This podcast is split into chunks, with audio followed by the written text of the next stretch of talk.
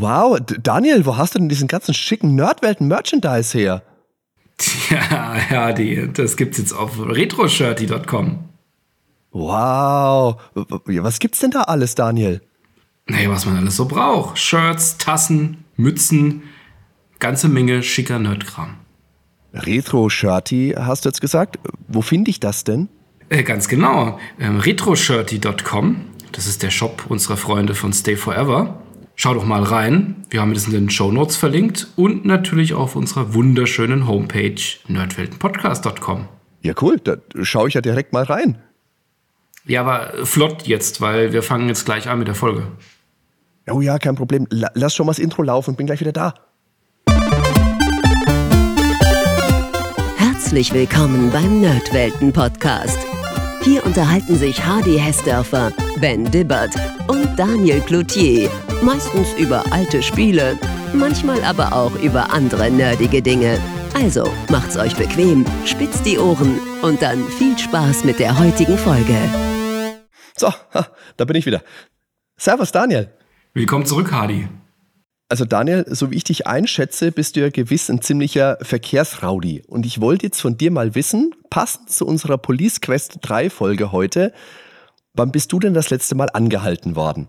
Oh, angehalten worden? Das ist echt schon lange her. Ich fahre jetzt aber auch gar nicht so wahnsinnig viel Auto. Ich bin ja Pendler, aber mit dem Zug. Bin höchstens am Wochenende unterwegs. Und da jetzt auch nicht so spät. Ich glaube, das letzte Mal angehalten war ich, wurde ich auf, als ich auf einer Party war, spät nachts auf dem Rückweg. Aber ging gut aus, war kein Problem. Keine Strafzettel, ich wurde nicht verhaftet, ich musste nicht mit, mit einem Polizisten durch die Gegend fahren, der eine Straßenkarte auf dem Schoß liegen hat, um das Polizeirevier zu suchen. Bei dir? Also ich glaube, wirklich angehalten worden bin ich auch eine Ewigkeit nicht mehr. Mir fällt jetzt nur ein, dass ich, das ist bestimmt über 20 Jahre her, dass ich meine Schwester mal abends aus der Disco abgeholt habe und dass wir da angehalten worden sind, aber genau das Gleiche. Einfach eine nette Kontrolle ohne irgendwelche großartigen Konsequenzen. Also eher nicht das, was man in Police Quest 3, das wir jetzt wie gesagt heute besprechen, so findet. Das ist jetzt das zweite Sierra-Spiel, meine ich, das wir hier bei den Nordwelten als Thema haben. Wir hatten ja, der Ben und ich, in der Folge 85 schon mal über Gabriel Knight 2 gesprochen. Aber heute wollte ich mal ein bisschen Vergangenheitsbewältigung mit dir durchführen. Und zwar eben in Form vom dritten Police Quest Teil. Was sind denn so deine Erfahrungen mit Sierra? Ja, gute Überleitung mit Vergangenheitsbewältigung. Ja, ich habe die Police Quest-Reihe zumindest mal schon damals nicht gespielt. Ich war auch eher bei den späteren Spielen mit dabei. Also außer jetzt Larry. Larry war ich, habe ich die, habe ich alle Teile, glaube ich, gespielt, vom ersten bis zum fünften dann. Aber auch insgesamt nicht wirklich viel. Ich habe Space Quest ähm, eine Weile gespielt. Ich glaube auch durch viel, Teil 4 und Teil 5. Die haben ja dann später auch ganz, ganz toll ausgesehen und haben ja auch ähm, sehr unterhaltsamen Humor so gehabt. Aber Police Quest, King's Quest und die ganzen anderen Reihen, die habe ich dann zwar später mir vielleicht das eine oder andere Mal angeguckt, aber nie in der Zeit. Und das ist ja eigentlich ganz spannend, weil damals so als Powerplay-Leser, da waren die ja immer eher so im, im mittleren Bereich und waren auch nie so die großen Namen wie jetzt dann die ganzen Lucasfilm-Klassiker und LucasArts-Spiele später, die wir natürlich alle gespielt haben, auch inbrünstig. Wobei die ja in den USA beispielsweise ja eine sehr, sehr große Nummer waren. Das ist bei uns nie so angekommen und das hatte auch immer so eher diesen Seriencharakter, weil es da immer den vierten, fünften, sechsten, siebten Teil von irgendwas gab. Hm. Während die Lukas-Film-Sachen ja häufig einzelne Teile oder höchstens nochmal eine Fortsetzung hatten. Also ich bin da, was Police Quest angeht, bin ich ein sehr unbeschriebenes Blatt. Bei dir ist es natürlich anders. Ja, aber gerade das mit den Serienteilen, was du jetzt gesagt hast, das ging mir ähnlich. Das war für mich auch eine Hürde, weil ich mir damals immer gedacht habe, oh, da gibt es schon so viele Teile, da will ich jetzt nicht unbedingt mit Teil 4, 5, 6 reinspringen. Deswegen, ich habe damals Gabriel Knight 1 und 2 habe ich, also 2 ja erst für den Podcast, Gabriel Knight 1 habe ich gespielt, Police Quest ein bisschen, Larry 1 und 6 und sonst habe ich viele ihre Adventures höchstens mal angespielt, da habe ich schon auch Nachholbedarf. Space Quest 5 habe ich eine Weile gespielt, aber auch nicht beendet.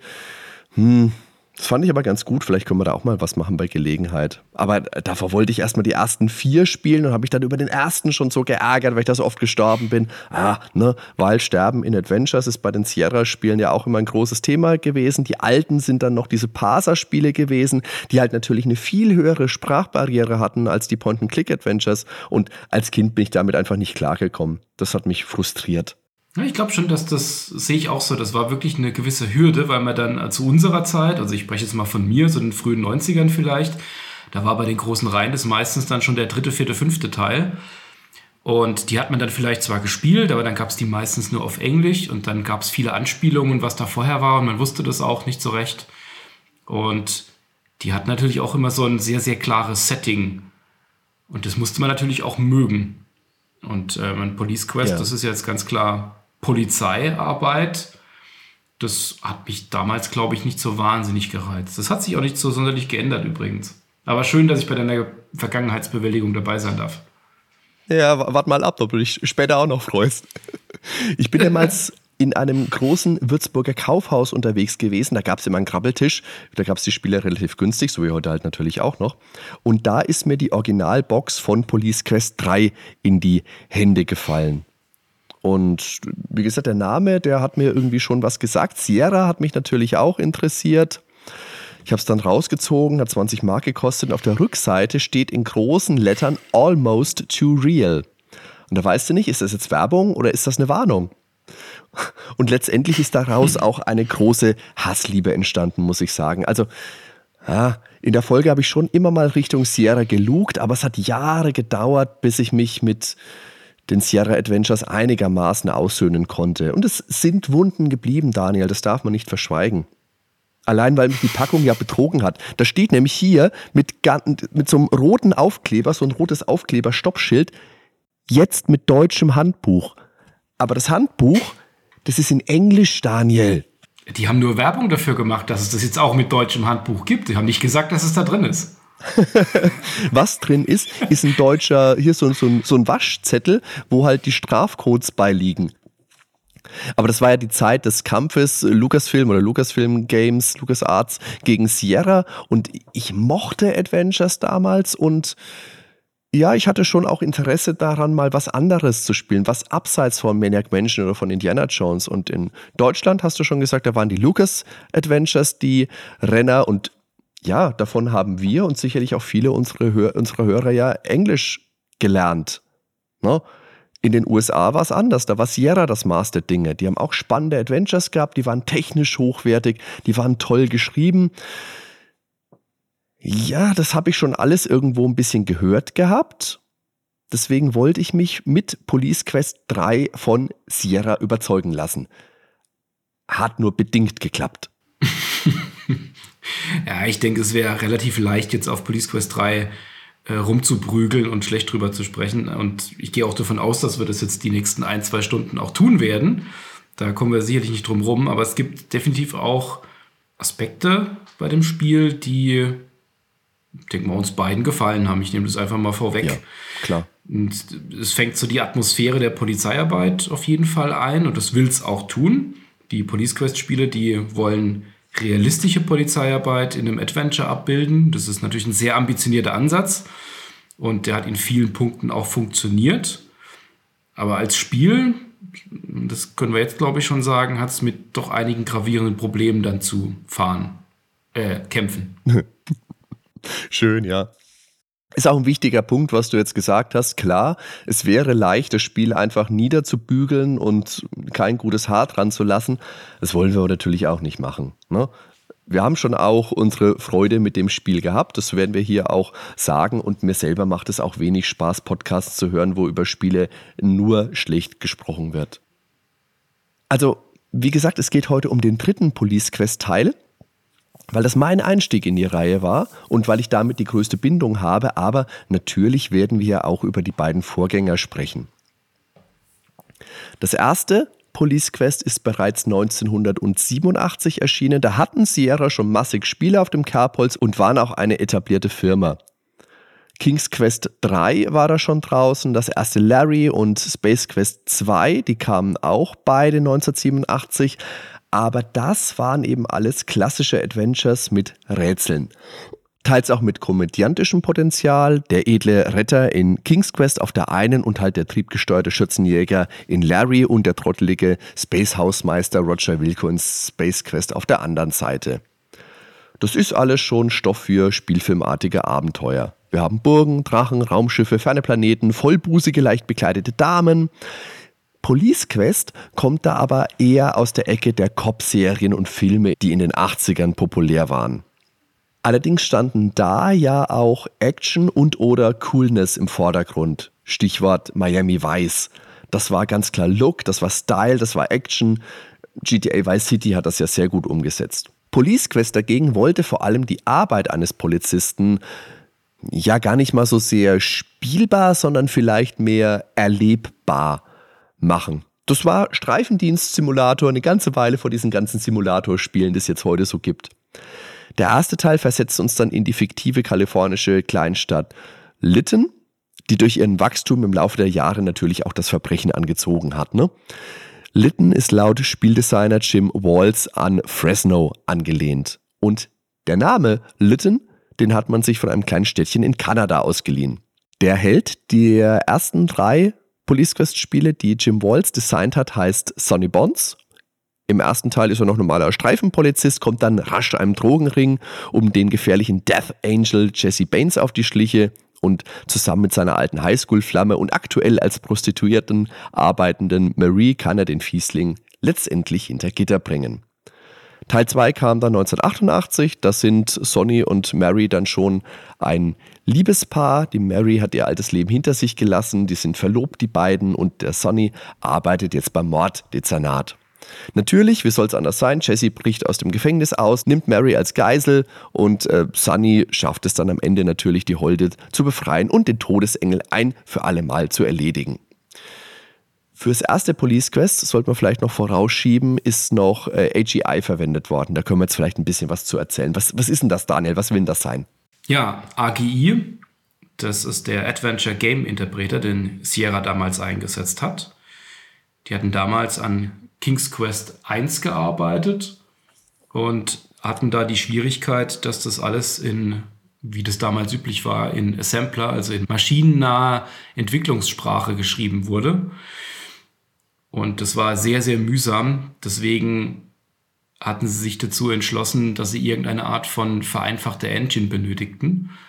Und als damals dann King's Quest 1 auch als Showcase-Titel für den PC Junior von IBM erscheinen sollte und Sierra da beauftragt wurde, dieses Spiel zu machen, da haben sie sich hingesetzt und haben eben diesen Adventure Game Interpreter geschrieben der dann die Programmierung vereinfacht hat, indem es weg, weggegangen ist von diesem Assembler und in so einer C-artigen Sprache, so einer objektorientierten Sprache, Sachen zu erfassen, was dann deutlich einfacher war. Und ja, gut, dem PC Junior hat es damals nicht geholfen, der hat sich trotzdem schlecht verkauft. Aber die Engine, die war dann wirklich eine Weile im Einsatz. Das hat Möglichkeit geboten, da wirklich animierte und farbige Spiele mit Musik und mit Soundeffekten darzustellen.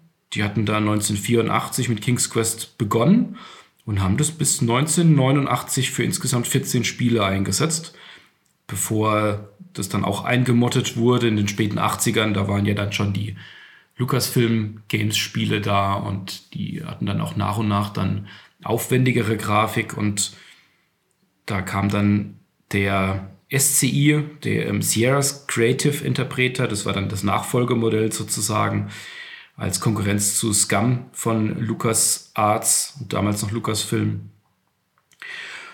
Und der wurde dann auch sehr lange eingesetzt. Das begann 88 bis 96. Das war dann deutlich vielseitiger, ähm, nochmal einfacher zu programmieren, viel bessere Grafik und Sound. Konnte dann auch ähm, nach und nach dann VGA umsetzen. Man konnte da Point and Click und äh, nicht nur Parser. So die frühesten Spiele von SCI waren Police Quest 2 und Colonel Bequest. Die hatten auch noch einen Parser verwendet. Police Quest 3 erschien dann schon genau in der Zeit. Also das setzt da eben auf den, auf das SCI, auf die Nachfolgeversion und da konnte man dann eben gehen, untersuchen, benutzen, nehmen, sprechen, das Inventar aufrufen und die Optionen aufrufen. Ja, und das hat es wirklich sehr schön und sehr einfach umgesetzt in einem Point-and-Click-Adventure, weil du die ganzen Möglichkeiten ja mit der rechten Maus, äh, mit dem rechten Mausknopf auch durchschalten kannst. Mit dem linken löst du dann aus. Und da hast du einfach so eine laufende Figur zum Laufen. Du hast eine Hand, mit der du nehmen, untersuchen kannst. Das ist schön zusammengefasst.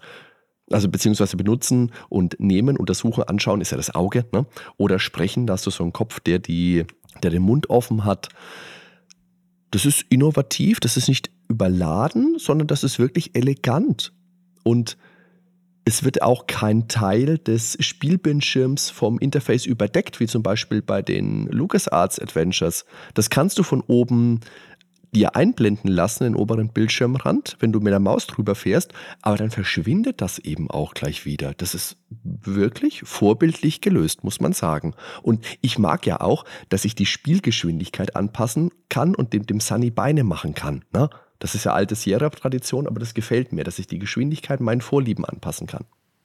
Das hat schon eine gewisse Eleganz, diese Steuerung. Das, wie du schon sagst, man verschwendet nicht so viel für das Interface.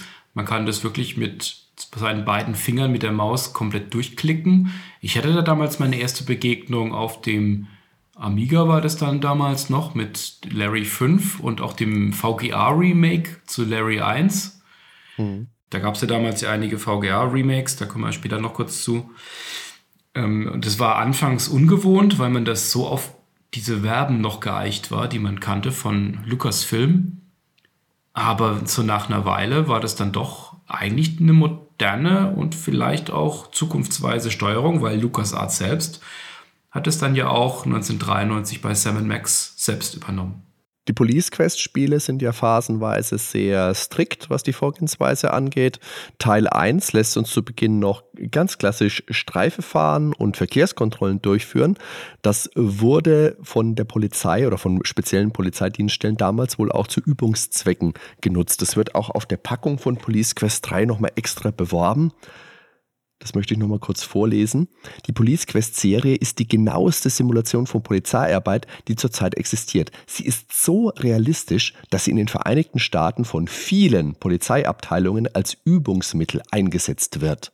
Huiuiui, möchte ich sagen. Huiuiui. Da findet man jetzt natürlich nicht unbedingt, wie die das eingesetzt haben, wie viele das tatsächlich waren und wie lange die das genutzt haben. Aber allein die Tatsache, dass man gesagt hat, hey komm, schau dir das mal an, fahr mal hier diese Streifenmission, na, kann man schon abdrucken.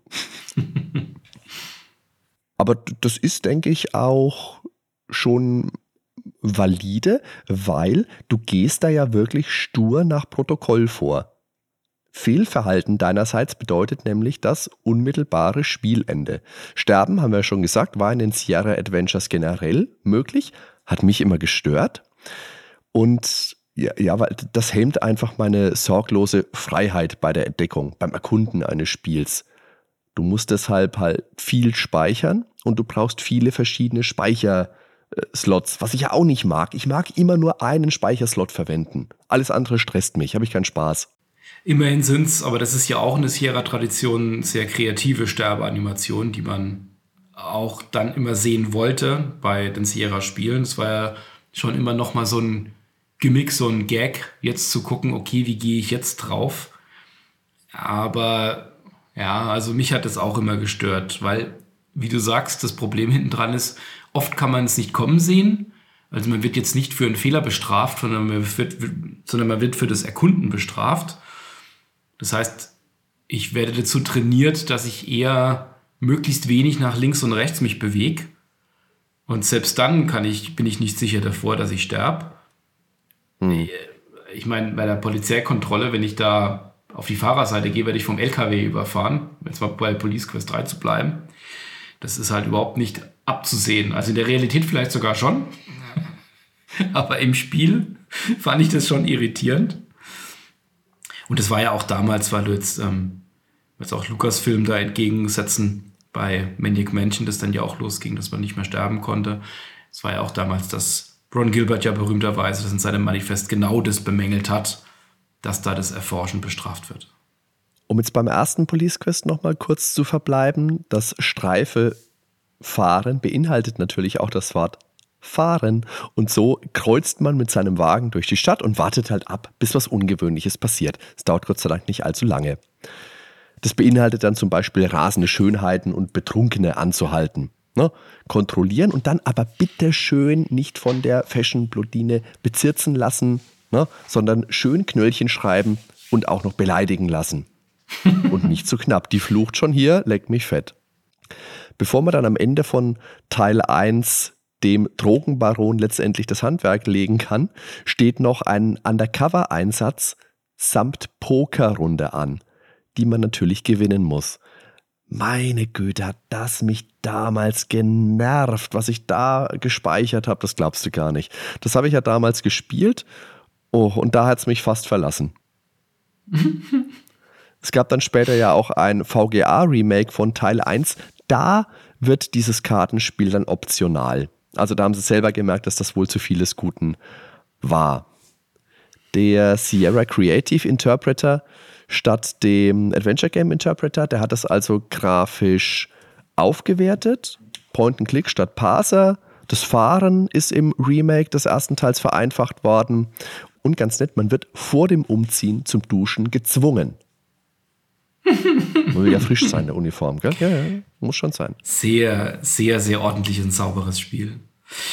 Ja, ich hatte es ja vorhin auch schon gesagt, die VGA-Remakes, Police Quest 3, das kam ein Jahr nach dem VGA-Remake von dem ersten Leisure Suit Larry auf, das ja damals parallel zu Leisure, Leisure Suit Larry 5 rauskam und damals dann auch genauso wie Police Quest sehr hübsch auf 256 Farben gehoben wurde.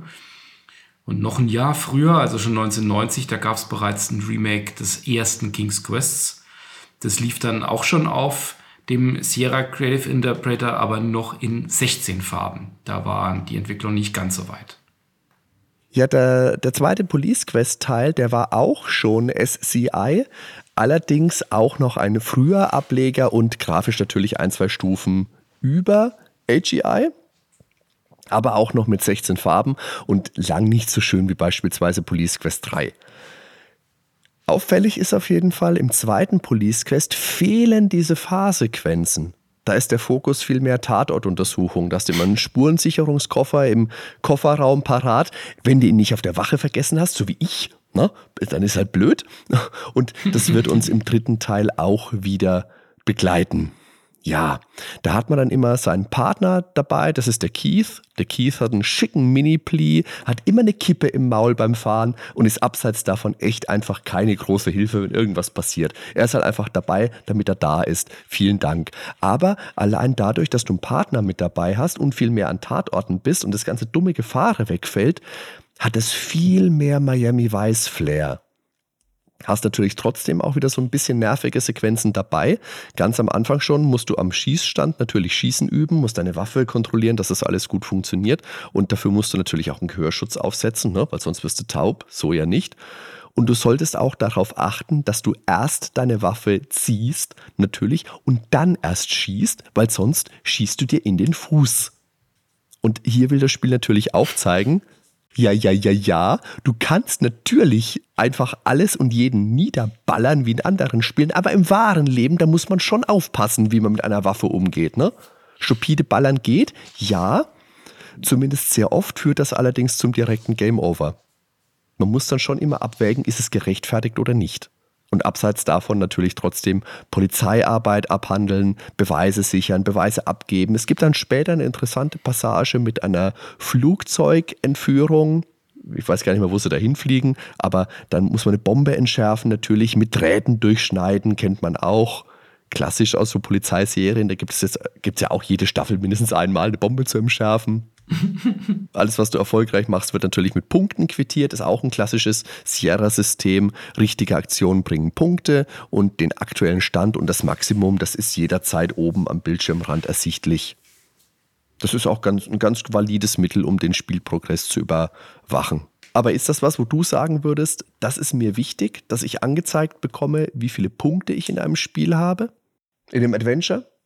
Mich hat es damals und auch heute noch sehr gestört, weil das erinnert mich sehr nochmal zusätzlich, dass ich gerade sehr gestört. Ich würde sogar sagen massiv. Mach's, oh Daniel, jetzt bin ich, ich bin noch mehr gespannt. Ich, ich hänge an deinen Lippen. ich meine, warum spiele ich denn Adventure? Ich will ja diese Erfahrung, ich will ja die Immersion, ich will da ja wirklich der Sunny sein, der da eine Bombe entschärft. Aber wenn ich dann ständig rechts oben Police Quest 2 stehen habe und ja eh schon über die Grafik und über die fehlende Sprachausgabe und die piepsige Musik da jetzt ja auch schon nicht so richtig drin bin, wenn ich dann links oben noch sehe, ich habe jetzt 120 von 350 Punkten, dann schreit mich das an, ich bin ein Spiel. Und das will ich ja gerade dann, wenn ich diese wirklich toll gemachten Grafiken, immer diese, diese, mhm. diese, diesen Querschnitt im Flugzeug, das sieht so klasse aus. Da will man einfach, da fühlt man sich so richtig, ich bin da jetzt im Flugzeug mit dabei. Und das wirft mich total raus, wenn ich da oben dann eine Punkteanzeige habe. Punkte will ich sehen bei, beim Flipper oder bei Tetris, meinetwegen. Aber in dem Adventure, also ich verstehe schon, dass es einem natürlich dabei hilft. Wie weit ist man jetzt schon? Und vielleicht auch, wenn man es mehrfach spielt, dass man über, dass man sieht, dass man vielleicht noch was gefunden hat. Aber mich wirft es eher raus. Das ist ein valider Punkt. Bevor die glühenden Police Quest 2 Verehrer dich jetzt lynchen, müssen wir natürlich äh, bemerken, dass es bei Police Quest 2 natürlich keine 350, sondern nur 300 Punkte gibt. Aber ja, den Punkt verstehe ich schon. Ich finde es aber super witzig, hast du das auch gesehen, dass es vom zweiten Police Quest ja auch eine japanische Version gibt. Ja, über die bin ich auch gestolpert, ja.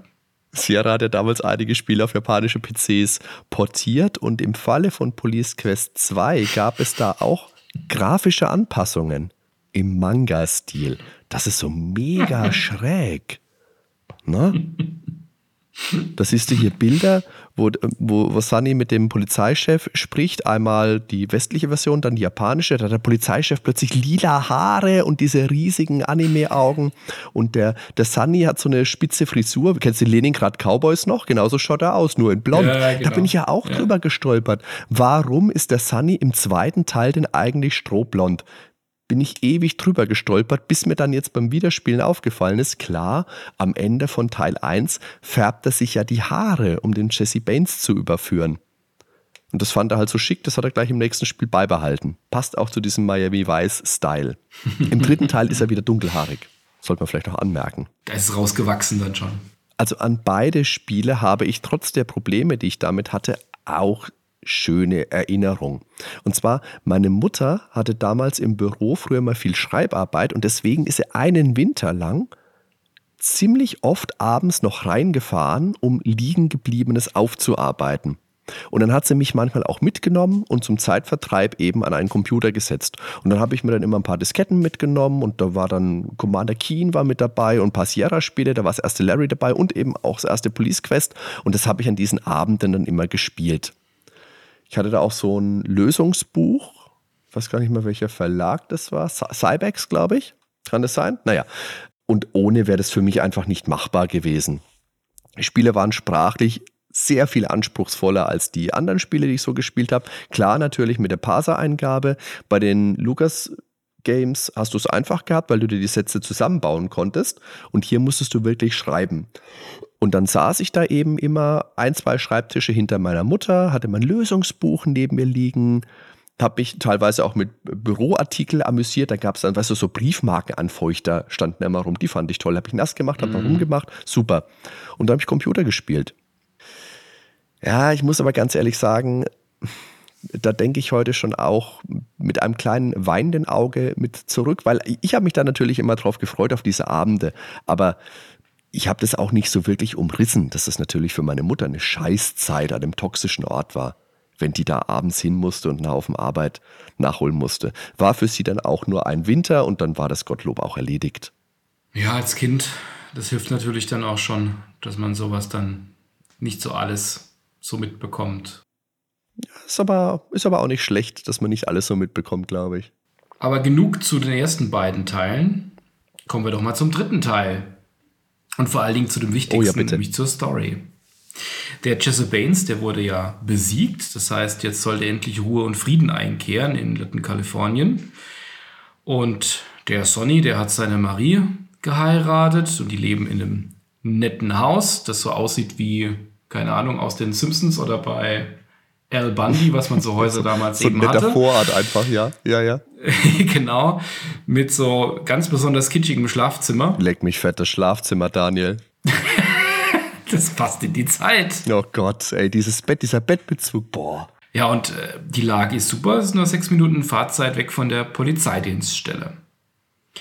Ja, also Sonny bekämpft weiterhin das Verbrechen. Marie hat einen Job in der Mall. Das klingt ja alles erstmal super. Aber eines Tages schlägt natürlich das Schicksal wieder zu. Grausame Ritualmorde erschüttern die Stadt und auch Marie wird bei einer nächtlichen Messerattacke schwer verletzt. Da bekommt Sonny den Fall zugewiesen. Da werden wir uns noch, werden noch zu austauschen müssen. Oh ja. Und macht sich dann mit seiner unfreiwilligen neuen Partnerin Pat Morales daran, den beinahe Mord an seiner Frau, die im Krankenhaus im Koma liegt und um ihr Leben ringt, aufzuklären und natürlich die Verantwortlichen zur Strecke zu bringen. Das spielt insgesamt über sechs Tage. Abends ist der Sonny meistens im Krankenhaus und schläft dann, ähm, läuft aber nicht in Echtzeit ab, das Spiel. Das äh, war damals zu befürchten, wenn man es gestattet hat, weil ganz zu Beginn, wenn Sonny da auf dem Auszug im, aus dem Gang des dritten Stocks in der Polizeistation rausgeht, wird 14 Uhr eingeblendet. Aber das ist nur an den Spielfortschritt gebunden, wie man es aus anderen Spielen auch kennt, dass dann die Uhrzeit quasi weiterspringt und jetzt nicht wirklich hart in Ab Echtzeit abläuft. Also vielleicht ist eine kurze Spoilerwarnung, können wir direkt mal einblenden, einsprechen, die nächsten 30 Sekunden vielleicht überspringen. Tick-Tack. Also am Ende stellt sich raus, dass Jesse Baines Bruder Michael hinter dem Verbrechen steckt. Deswegen auch der Untertitel The Kindred, die Verwandtschaft. Und was noch? Also The Kindred muss ich ja dazu sagen, ich habe das ja damals überhaupt nicht verstanden, was das heißen soll. Ich habe es auch nie nachgeschlagen, bis jetzt vor kurzem erst. Das ist mir nie aufgefallen, was der Untertitel eigentlich soll. Ja, der, der ebenso wichtige Spoiler ist natürlich, dass sich am Ende herausstellt, dass unsere maulige Partnerin Pat Morales eigentlich eine Soziopathin ist und mit dem Drogenkult um Michael Baines und seinen Komplizen unter einer Decke steckt und dem Sunny nach dem Leben trachtet. Huiuiui, die dumme Nuss, ey. Das hat uns doch aber nicht wirklich überrascht, oder? Überhaupt Die nicht. war doch von Anfang an so nervig. Die wird ja gleich so als maulig und selbstüberschätzend vorgestellt. Der weiß ja direkt, dass da irgendwas im Busch ist. Im Police Quest Casebook, das ist ein Guide von Peter Sisko, da wird ein Detail hinzugefügt, das im Spiel überhaupt nicht existent ist, nämlich dass sie die Halbschwester von Jesse und Michael Baines sei. Wie gesagt, es wird im Spiel mit keiner Silbe erwähnt, also überhaupt nicht.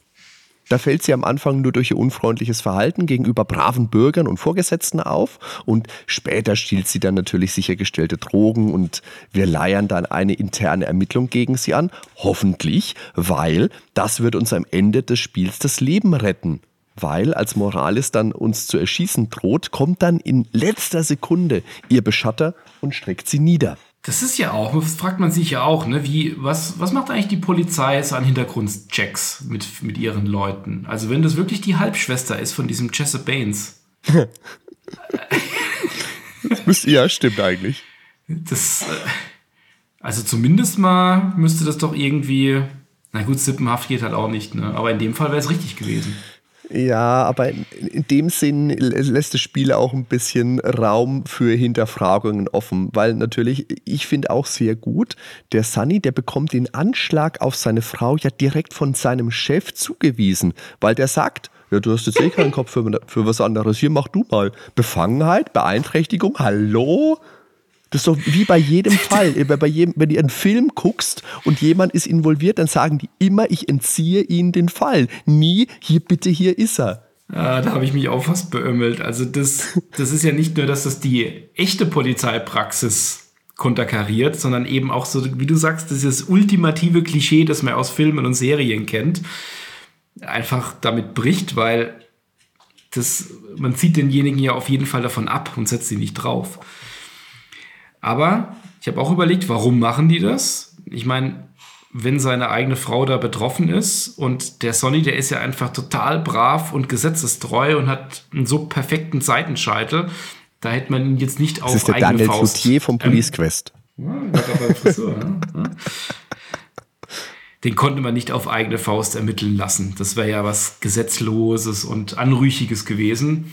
Das heißt, wenn, wenn seine Frau betroffen ist, dann gibt es keine andere Möglichkeit, als dass er halt draufgesetzt wird von seinem völlig irren Vorgesetzten. Ja, klar. Aber vielleicht sollte man noch mal ganz vorne anfangen, wie das Spiel seine Story so erzählt und auch darstellt. Weil das fällt einem sehr früh auf, wenn man, wenn man das Spiel startet, das Intro, das beginnt wirklich wie eine Polizeifernsehserie aus der Zeit, also aus den späten 80ern, mhm. frühen 90ern. So mit die Pistole ziehenden und an der Kamera vorbei zielten Polizisten und quietschenden Reifen. Alles komplett stilisiert in einzelnen Farben.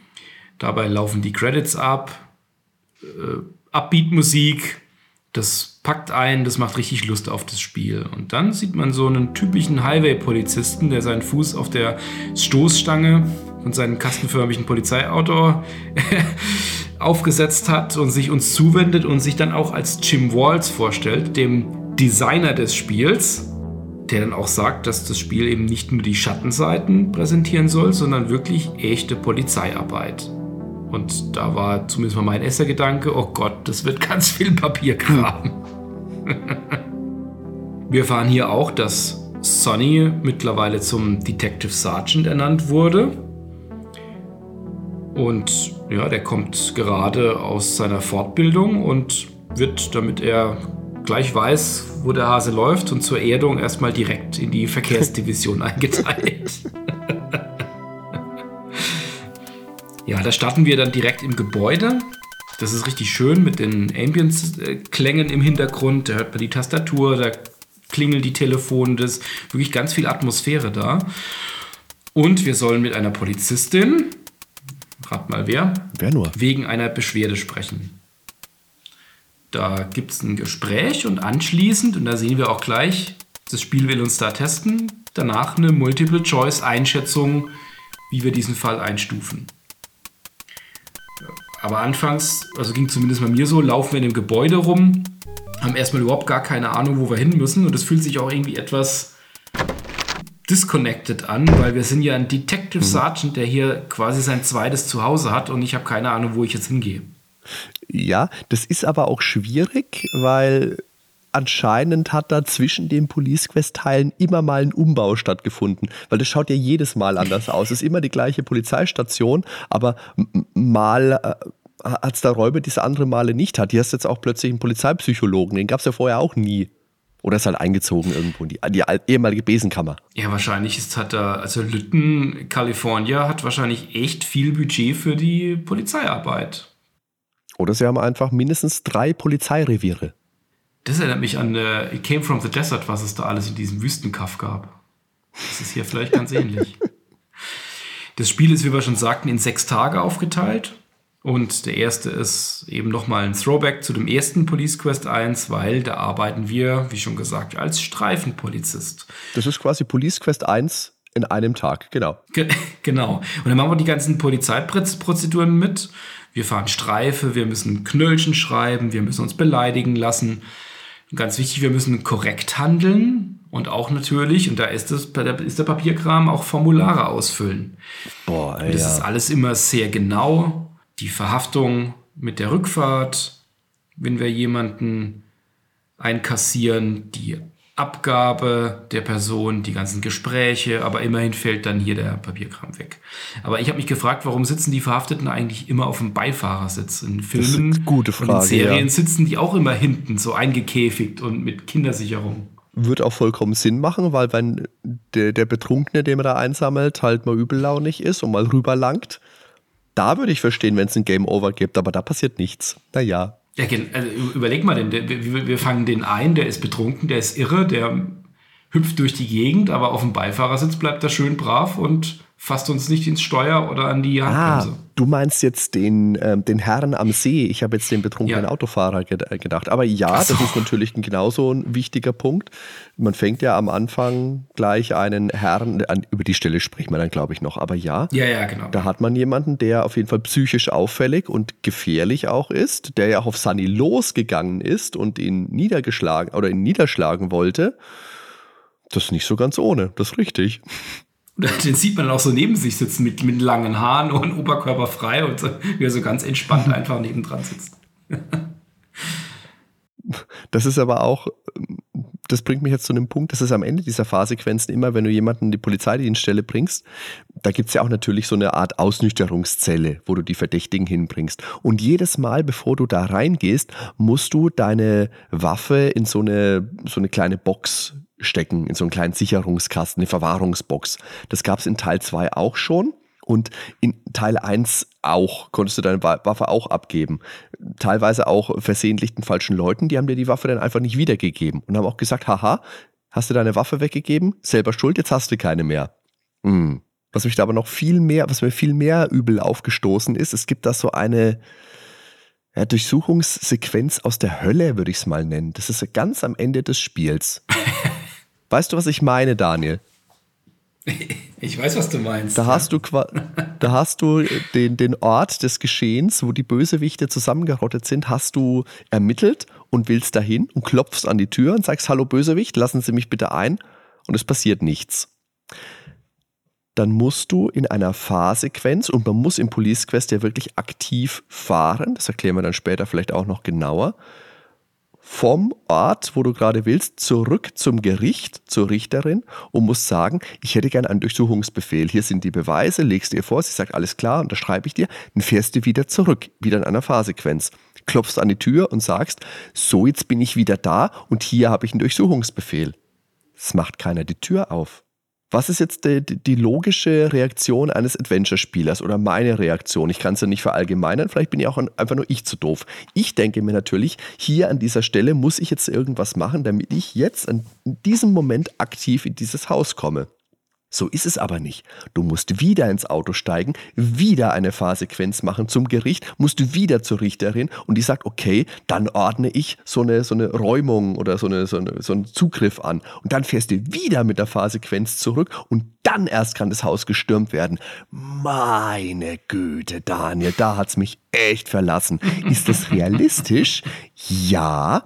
Macht es Spaß? Auf gar keinen Fall. Hier beißt sich Spielgefühl und Realismus für mich am heftigsten im ganzen Spiel. Ich meine, als Polizeiarbeit ist es genau wie sein soll, ist keine Frage. Aber spielerisch mache ich hier in zwei langweiligen, langwierigen Sequenzen direkt hintereinander exakt dasselbe. Ne? Und da spürt man auch, wie sehr diese Fahrsequenzen dieses Spiel strecken. Ja, ich meine, Charme hat das Spiel auf jeden Fall und es fühlt sich halt dadurch auch wirklich wie echte Polizeiarbeit an. Aber es hat natürlich auch einen Grund, warum jetzt in Filmen und Büchern und Serien Action und Spannung betont wird, weil Knöllchen verteilen, der Stadt rumfahren, irgendwelche Papiere zu besorgen, das ist halt nicht nur langweilig und zäh, sondern halt auch extrem repetitiv und monoton. Ich muss sagen, immerhin gab es etwas Abwechslung bei den ganzen angehaltenen Fahrzeugen. Da hat sich Sierra schon Mühe gegeben, immer wieder für eine Überraschung zu sorgen, äh, was die Fahrer für Ausreden haben, was es für Fahrer sind. Äh, irgendein notgeiler Typ mit anzüglichen Kommentaren, ein Stockbetrunkener, der den Williams auch ziemlich ähnlich sieht. Wobei das halt natürlich, wir haben ja gesagt, es ist ein Throwback zum ersten Teil und diese angehaltenen Fahrer, die decken sich ja auch im Endeffekt ziemlich mit dem ersten Teil. Da hast du natürlich auch einen Betrunkenen mit dabei gehabt. Ist halt wahrscheinlich einfach so, wenn du Verkehrspolizist bist. Aber im Gegensatz zum ersten Teil sind wir diesmal ja nicht in der Stadt, sondern auf dem Highway unterwegs. Ne? Da kann es nämlich nicht nur Schnellfahrer, sondern auch Leute geben, die mal zu langsam fahren, die man anhalten kann. Hahaha. Ha, ha. Das war befriedigend für dich, Harry. Ja, ne? den raus, das ist aber gut. ja, das hätte ich auch gern wenn ich schon nicht meinen Mario Kart roten Schildkrötenpanzer dabei haben kann im Auto. Na egal. Also Police Quest bietet uns weniger klassische Adventure-Rätsel, also weniger so Kombinationsrätsel, sondern mehr Prozeduren abarbeiten. Es gibt da schon auch Adventure-Rätsel, allerdings eher im Seitenstrang der Geschichte. Und das ist natürlich die Seifenoper, möchte ich es nennen, um Mary im Krankenhaus. Der Seifenstrang. Der, der Seifenstrang ist sehr gut, Daniel, sehr gut. Wir haben schon gesagt, im ersten Teil, da trifft Sunny seine alte Highschool-Flamme, die Sweet Cheeks, wieder und die arbeitet inzwischen als Prostituierte. Oh je, oh je, das arme Mädchen, die hilft ihm dann dabei, den Drogenboss Jesse Baines zu stellen. Dadurch konnte er im zweiten Teil das sündige Mädchen natürlich bekehren und ist dann auch schon mit ihr verlobt. Dort dient sie dann als Entführungsopfer. Im dritten Teil sind die beiden verheiratet und auf Mary wird eben dieser Mordanschlag verübt. Also die ist, seit sie ihn kennt, in gefährliche Ermittlungen einbezogen worden. Dann ist sie entführt worden, jetzt fast ermordet. Also da kann man sich jetzt überlegen, ob sie vorher nicht besser dran war. Jetzt liegst du nämlich im Koma und nur durch regelmäßige Besuche und Geschenke schaffen wir es letztendlich, sie wieder beim Aufwachen zu unterstützen. Die Krankenhausatmosphäre finde ich ganz nett. Es war dieser, äh, dieser, dieser Sound, den Sierra damals hatte, der war sehr hochwertig in ihren Spielen. Das ist er im Police Quest auch. Im Krankenhaus, da hast du langsames Tastaturgehacke. Ganz nett, da kommen so Charlie Brown-artige Durchsagen. Weißt du, wenn die Eltern sprechen über Charlie Brown, so ungefähr. Komm. Ja, genau so. Die Musik, die dann kommt, die ist ein bisschen schmalzig, dramatisch. Kann man sagen, ja, die Geschichte um Mary im Krankenhaus, das ist super kitschig, unbedingt, aber das entspricht, finde ich, auch dem Geist dieser Polizei. Dramaserien, dem man nachgeeifert hat. Da hätte das genauso eins zu eins reingepasst. Da gibt es auch so eine Szene, wo die, die Infusion falsch eingestellt ist, die Laufrate. Das ist eine gute Szene, weißt du, wo du dann schaust dir das an, ho, das, das passt aber nicht. Schaust dir die, die Akte an, die natürlich am Bett hängt, ne? Datenschutz und so, voll gut, aber in den USA war das wohl eine ganze Weile so.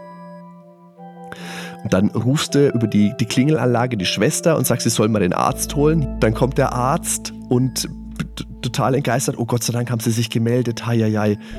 Wie wäre das nur ausgegangen? Das ist eine schöne Szene, gefällt mir echt gut. Ja, aber jetzt echte Polizeiarbeit, die da angepriesen wird, ja, kann, kann man schon sagen. Also man erfüllt schon den Anspruch, ja, echte Polizeiarbeit. Darunter leidet für mich aber auch der Spielspaß. Für mich ist das oft zu strikt. Ja, wir hatten es ja schon aufgezählt, was da alles so dazugehört, was man eigentlich eher weglassen würde, um so die Essenz zu haben, was eben auch spannend ist. Und dass man da auch immer wieder sterben kann bei einer Festnahme und die ganze Fahrerei und dann auch Angst hat, sich zu verspeichern und dann den drohenden Tod nicht mehr abwenden zu können. Aber das ist ja nichts Neues für die Sierra-Spiele aus dieser Zeit und davor. Aber vielleicht beschreiben wir noch mal etwas, wie diese viel gescholtene Fahrsequenz überhaupt ausschaut. Bitte. Da kann man, das ist quasi ja, der Blick von der Rücksitzbank zwischen dem Fahrer und dem Beifahrersitz hindurch nach vorne. Das heißt, wir sehen die Person von hinten und gucken aber auch gleichzeitig noch bis auf die Motorhaube. Wir gucken aber nicht nach vorne auf die Straße durch die Windschutzscheibe, da bekommen wir nichts angezeigt, sondern diese eigentliche Bewegung, die Straße, die sehen wir dann rechts in einem kleinen Bild. Da sehen wir das Fahrzeug von oben auf so einer ja, sehr einfachen, äh, in so einer sehr einfachen Darstellung. Das steuern wir mit einem Mausklick. Da können wir beschleunigen, abbremsen und auch abbiegen. Ganz grässlich. An der Kreuzung muss man in eine gewünschte Richtung den Klick machen. Das war eigentlich schön im Remake vom ersten Teil, weil da konnte man schon lange vorher auswählen, wie man als nächstes abbiegen will und musste dich nicht genau in diesem Moment machen. Das war natürlich deutlich besser. Wir haben auch natürlich keinen Rückwärtsgang, haben Polizeiautos nicht. Das heißt, wenn wir am Ziel vorbeigefahren sind, dann können wir noch mal um den kompletten Block außen rumfahren. Oh ja. Oft wird das Ziel über Funk durchgesagt. Da gibt es keinen Gegenverkehr, da gibt es eigentlich überhaupt gar keinen Verkehr. Ähm, Gas und Bremsen in 5-Meilen-Schritten man kann rasen, aber man muss halt auch rechtzeitig wieder bremsen. Und wenn man da ein Stoppschild überfährt, gibt es Punkteabzug. Und mhm. im schlimmsten Fall, da rast man aus dem Bildschirm und baut einen Unfall. Auf der ziemlich trostlosen Map, die eher wie ein Radar funktioniert, da stehen keine Gebäude. Das ist ein reines, tristes Netz aus Linien. Das sieht sehr langweilig aus. In der Packung lag dann noch eine Karte mit dabei, mit einigen wenigen voreingezeichneten Orten. Das war auch so eine Art Kopierschutz, weil man natürlich auch sich orientieren musste. wo man hin muss auf die Informationen hin und das musste man eben auf der Karte dann finden. Beim Knöllchenschreiben, da muss man dann nicht nur die korrekte Uhrzeit eingeben, sondern auch den fünfstelligen Code für das Vergehen und der lag auch der Spielpackung bei. Da hätte ich ein paar Beispiele, Daniel. Ich Lies doch mal vorher, vor, Adi. Äh, würde ich gerne vorlesen. Ich möchte vorher noch eine Sache sagen, weil du jetzt gesagt hast, man muss auf diesen Knöllchen die korrekte Uhrzeit eingeben. Das stimmt natürlich. Das sagt dir aber kein Schwein, wenn du das Nee. spielst. Nee. Und die kannst du auch nicht nochmal aufrufen. Du kommst an diesen Ort, wo du das Auto angehalten hast, dann steht da kurz, keine Ahnung, 15.27 Uhr, nach drei Sekunden ist es weg, dann gehst du hin, befragst den Fahrer, stellst fest, okay, der ist betrunken, machst dann vielleicht einen Test, setzt dich ins Auto, willst ein Knöllchen schreiben, hast die Zeit vergessen, weil du dir, Ja. nie, weil du dir nicht bewusst war, dass du das gleich brauchst beim ersten Mal. Und das war so eine Situation, wo du, du kannst die Situation dann, glaube ich, zu Ende bringen, aber du kriegst halt natürlich nicht die Punkte für. Das ist blöd, weil er hat ja eindeutig, die Figur des Sunny, der hat ja eindeutig eine Uhr am Handgelenk. Das sieht man ja. Er kann sie aber nicht anschauen. Warum auch immer. So, aber jetzt musst du natürlich diese Codes eingeben. Was habe ich denn da? Ah, es ist Deutsch und Französisch. Oh, oi. Und da haben wir Codes wie zum Beispiel 11351 ist natürlich der Besitz von Kokain. Und ah, zu nahes Auffahren wäre die 21703. Das ist eindeutig Kopierschutz. Ne?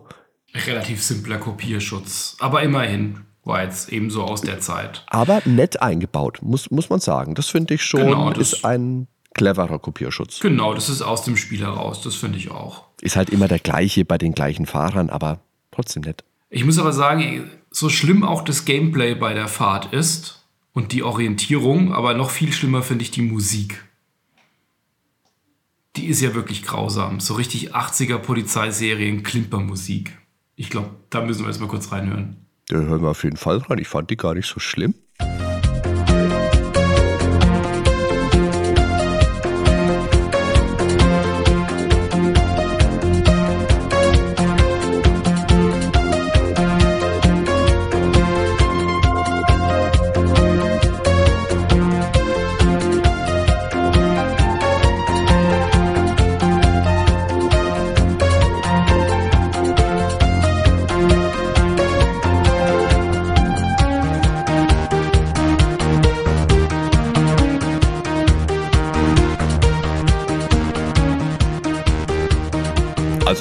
Sie nochmal gehört und sind wir jetzt, die, die, die ist doch catchy. Liebe Hörer, bitte.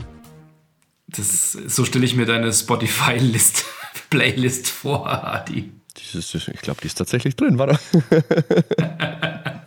Jetzt ist aber die Frage zu diesem Fahren nochmal. Das können wir jetzt noch nicht einfach so ziehen lassen. Wir haben gesagt, manuell fahren musste man im ersten Teil und im zweiten Teil aber dann nicht mehr. Jetzt kommt es aber, leider möchte ich einfügen, im dritten Teil wieder zurück. Und es wird gesagt, na ja, die Verkehrsüberwachung, die ist halt chronisch unterbesetzt, fährst du halt mal Streife. Und das System, das ist ja eindeutig das schlechteste der gesamten Police Quest-Reihe. Wenn du einen Unfall baust, dann bist du tot, Abzweigung verpasst, dann fährst du einen Umweg. Das ist unnötiges und vor allem langweiliges Spielstrecken, weil es ja einfach so unspektakulär aussieht. Ich meine, es ist ein schönes Spiel, Police Quest, hat tolle Grafiken, tolle Schauplätze. Aber das Fahren, da sitzt du halt im Auto und von der Umgebung siehst du genau gar nichts. Ist es jetzt Realismus, wenn ich durch Litten eiere und dann nochmal eine Runde drehen muss, weil ich meine Ausfahrt verpasst habe, weil ich nicht im richtigen Moment auf diese blöde Abzweigung geklickt habe? Wer konnte die denn sehen, ey? Ja, mag realistisch sein, aber es nervt doch einfach. Und ich kann mir auch nicht vorstellen, dass jemand an diesen Fahrsequenzen ernsthaft Spaß hatte. Weil das Einzige, wie gesagt, was das ist, ist das Spiel künstlich zu strecken.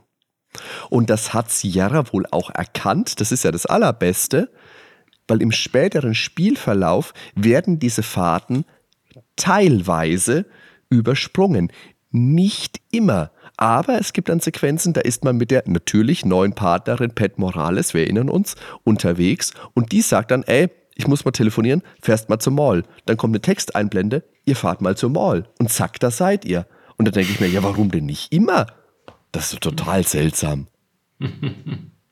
Oh, und natürlich, manchmal wenn du an eine Ortschaft kommst, also in eine Lokalität kommst, dann gibt es da eine Ausfahrt, wo du reinfährst. Wird angezeigt, hier, nächstes Ding, fährst du rein. Manchmal musst du aber auch manuell anhalten. Oh ja. Und rechtzeitig stehen bleiben.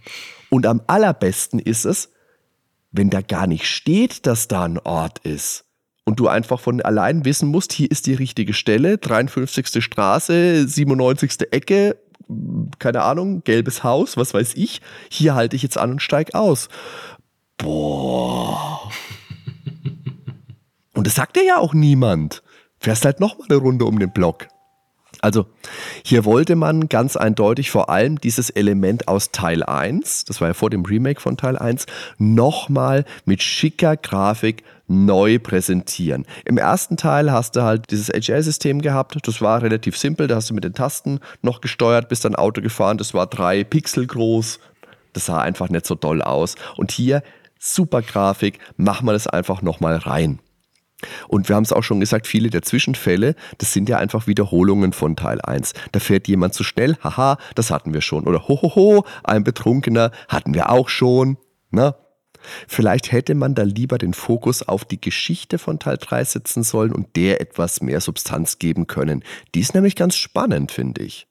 Und du hast jetzt auch vorhin schon gesagt, die Zeit vergeht Gott sei Dank nicht in Echtzeit, sondern dient mehr der übergeordneten Dramaturgie und ist natürlich fürs Knöllchenschreiben wichtig. Ja, und es ist auch abseits von den ganzen Verkehrsraudis, da sind die Straßen auch wirklich komplett tot. Da fährt absolut niemand, mit mhm. dem man nicht interagiert. Das ist natürlich insofern ganz gut, weil dann kann man auch keine Unfälle bauen.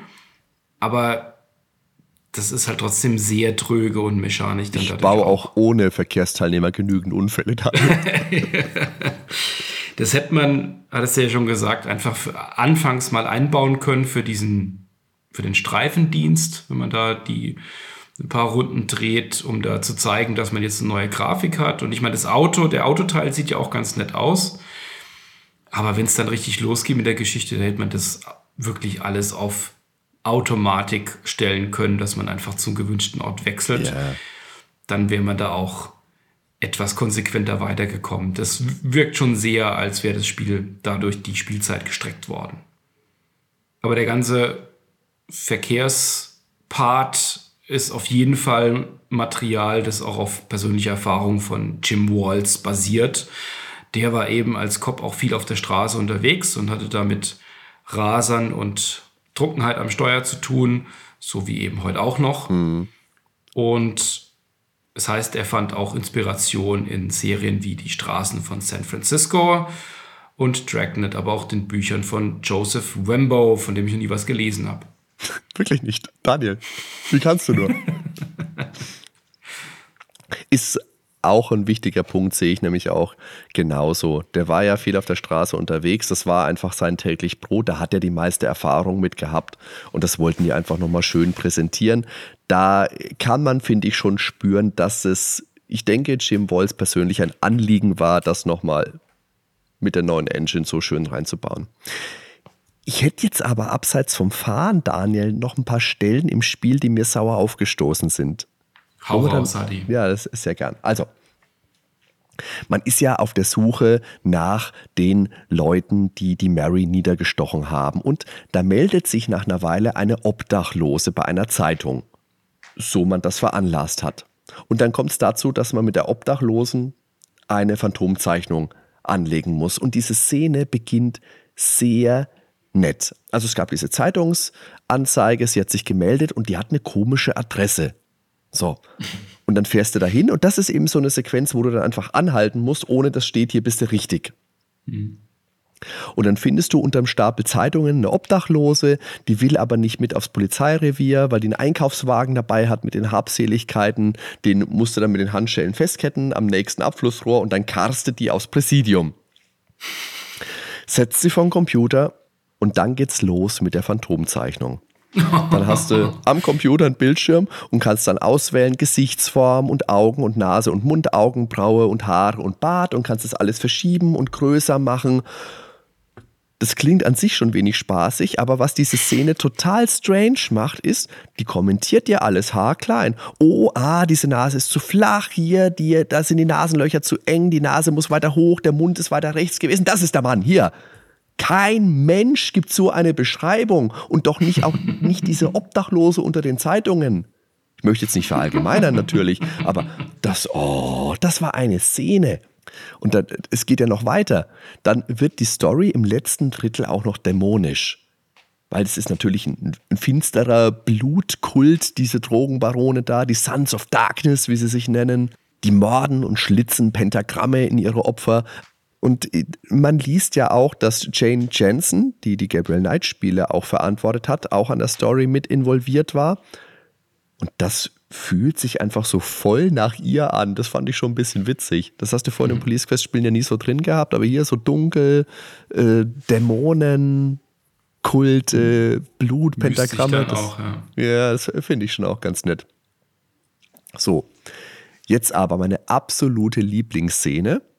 Um jetzt das Spielfinal zu lösen, muss man dann auf so einer Karte am Computer die bisherigen Tatorte einzeichnen und dann miteinander verbinden. Und was entsteht dann, Daniel? Ja, ein Pentagramm. Ein Pentagramm, natürlich. Wie in drei Dämonens Namen, möchte ich sagen, soll man da denn drauf kommen? Ich meine, gut, du bist dann im Büro und der Kollege, der da sitzt, der schaut in seine Zeitung und sagt, ho, ho, ho, ho, diese Morde, die müssen doch einem Schema folgen und dann denkt sich, hm, vielleicht sollte man das am Computer mal ausprobieren. Also okay, diesen Hinweis nehme ich vielleicht noch an, dass man das einzeichnet und dann sich überlegt, okay, das ist der letzte Punkt, aber dann auch noch die Linien verbinden. Also kann auch sein, dass an mir einfach der Kriminologe verloren gegangen ist. Und in, in Filmen und Serien wird das ja bestimmt auch gern gemacht. Aber boah, das waren so Rätsel, da hat es mich verlassen. Das war doch auch da, wo man gleich dann danach von dem Computertechniker sich auch eine Wanze besorgen musste. Die auf dem Schreibtisch da. da ich meine, woher sollte man das, das noch wissen? Da kriegt man ja ganz am Anfang von der Geschichte gesagt, dass die Wanze, dieser Tracker, noch drei Tage braucht, bis er verfügbar ist. Und dann muss man da drei Tage später sich noch dran erinnern. Also, wie soll man sich da dran erinnern? Da braucht man wirklich, muss man sich wirklich ein Notizbuch mitführen. Ähm, ist, ist vielleicht auch so gedacht, dass man sich da die ganzen Hinweise mitschreibt. Am besten noch mit einem Kalender nebendran, so in Leder eingebunden und es da reinschreibt, da ist die Wanze fertig. Aber da dachte ich auch, ich hätte da irgendeinen Hinweis übersehen, aber das hätte man sich einfach nur merken müssen. Das ist aber, diese Szene ist mir auch aufgefallen. Und es ist ja nicht so, dass der sagt, in drei Tagen ist er fertig, sondern der wird angerufen, als du da bist. Und dann sagt er, oh, der eine Typ, der behält diese Wanze noch drei Tage, bis mhm. er sie wiederbringt. Mhm. Und dann muss der erstmal drauf kommen, okay, es gibt die Wanze noch wo bekomme ich sie her, ist ja auch die Frage. Du weißt ja nicht, dass die in einem Schubfach ist. Und du musst da einfach hin, du musst in dem Schreibtisch von dem Typen rumwühlen, während der nebendran sitzt. Ja, ja. Ah, so, ah. Hm. Also, wir haben es jetzt vorhin auch schon einstiegs gesagt, es gibt viel zu schimpfen, wir haben es schon geschimpft, aber neben all diesen Kritikpunkten gibt es auch immer wieder Momente in Police Quest, die schön sind und die ich total faszinierend finde und die wir natürlich auch ein bisschen hervorheben müssen. Zum einen ist die Grafik einfach top und dann gibt es zum Beispiel diese beeindruckende, stimmungsvolle Zwischensequenz, als die Mary überfallen wird auf diesem nächtlichen Parkplatz. Das ist brutal, das ist düster, das ist auch eine Spur schockierend. Oder dann gibt es diesen Einsatz im Park am ersten Tag. Das ist nachdem du ein bisschen rumgefahren bist, dann wirst du zu einem Einsatz gerufen an den, an den großen Erholungsteich, den es da so gibt. Und dann kommst du da hin und dann sitzen ein paar Leute an, an einer Bank, an einer Holzbank und sind total aufgeregt. Oh, Officer, Officer, da hinten ist ein Verrückter, gehst du mal hin. Und dann läufst du ein Stück in den rechten Bildschirmrand und da tanzt dann ein Mann in Unterhose am Wasser und erzählt irgendwas von Außerirdischen, die kommen, um dich zu holen. Und dann tapst man dahin und dann stürmt er auf den Sunny zu und reißt ihm die Marke vom, vom Körper, schmeißt sie ins Wasser und springt hinterher. Und das ist auch ganz nett gelöst, weil dann muss man dann die, die Kleider von diesem Typen durchsuchen, der da jetzt im Wasser ist und seinen Schlüssel nehmen, ins Wasser schmeißen, dann kommt der wutentbrannt rausgerannt und dann kannst du dich nämlich entscheiden, machst du gar nichts, dann schlägt er dich nieder, spiel es aus. Schießt du ihn nieder, ist das Spiel natürlich auch aus. Oder du nimmst deinen Schlagstock, den du hoffentlich mitgenommen hast, und ziehst ihm mal ordentlich einen über. Dann kannst du ihn mit Handschellen fesseln, und dann setzt er sich neben dich ins Auto und du fährst ihn zur Polizeistation, wo du ihn abgibst. Hoffentlich hast du ihn dann vorher noch durchsucht, weil in seiner Unterhose hat er natürlich was drin versteckt. Und das ist auch wieder so ein bisschen, wo man die Leute, glaube ich, ein bisschen pushen wollte. Ja, wir Polizisten, wir müssen auch in Unterhosen gucken, weil da könnte auch was Gefährliches versteckt sein. Eine andere schöne Szene ist, dass man, da kommt man in so einen verlassenen Hinterhof, wo ein weiteres Opfer gefunden wird, eine Mülltonne und dann machst du eine Tatortuntersuchung. Oder wenn diese übellaunige Pat Morales als unsere Partnerin zugeteilt wird, das sind Momente, für die mag ich das Spiel. Die sind vielleicht jetzt nicht so dominant wie die Stellen, über die man schimpfen kann, aber die gibt es auf jeden Fall auch. Und ich denke, das Problem ist, dass die Filme und Serien, die Ken Williams zu der Idee eines Polizisten-Adventures inspiriert haben, da erzählen wir dann bestimmt auch gleich noch ein bisschen was dazu, die haben ihren Fokus eben nicht auf das detailgenaue Wiedergeben von Polizeiarbeit gelegt, sondern da steht viel mehr Action und viel mehr Drama, viel mehr Drumherum im Fokus. Und der Ansatz, dieses ganze Drumherum zurückzufahren und dafür den Realismus in den Fokus zu rücken, der ist einfach nicht förderlich, zumindest für meinen Spielspaß. Und außerdem ist ja bekannt, wir haben es jetzt auch schon oft gesagt, in Sierra-Spielen kannst du sterben und nicht selten.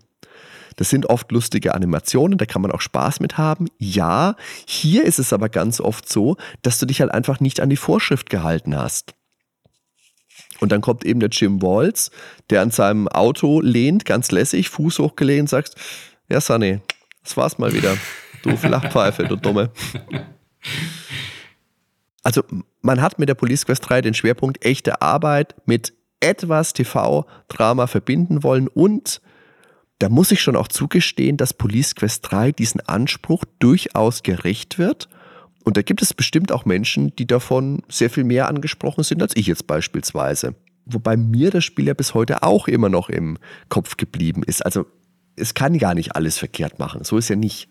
Ich habe das ja damals nicht gespielt und ich kann mir schon ganz gut herleiten, dass das damals, wenn man das gespielt hat, wir waren ja leidensfähig. Also da hat man halt die, die Fast-Szenen und die ganzen schwierigen Ermittlungsthemen und das äh, Knöllchenschreiben und was alles dazugehört, das hat man dann einfach in der Lösung vielleicht nachgeschaut und gemacht und man wurde ja auch belohnt mit Schauwerten. Man hatte, man hatte die Story, diese verschiedenen Szenen für die VGA-Version wurden Schauspiele abgefilmt und auch digitalisiert. Das war natürlich wie damals üblich hauptsächlich Sierra-Mitarbeiter und dann eben dargestellt im Spiel. Und das sieht auch dann durchaus realistisch aus. Die, auch die Gesichter, die man sieht in den Gesprächen, die sieht man ja in Großaufnahme.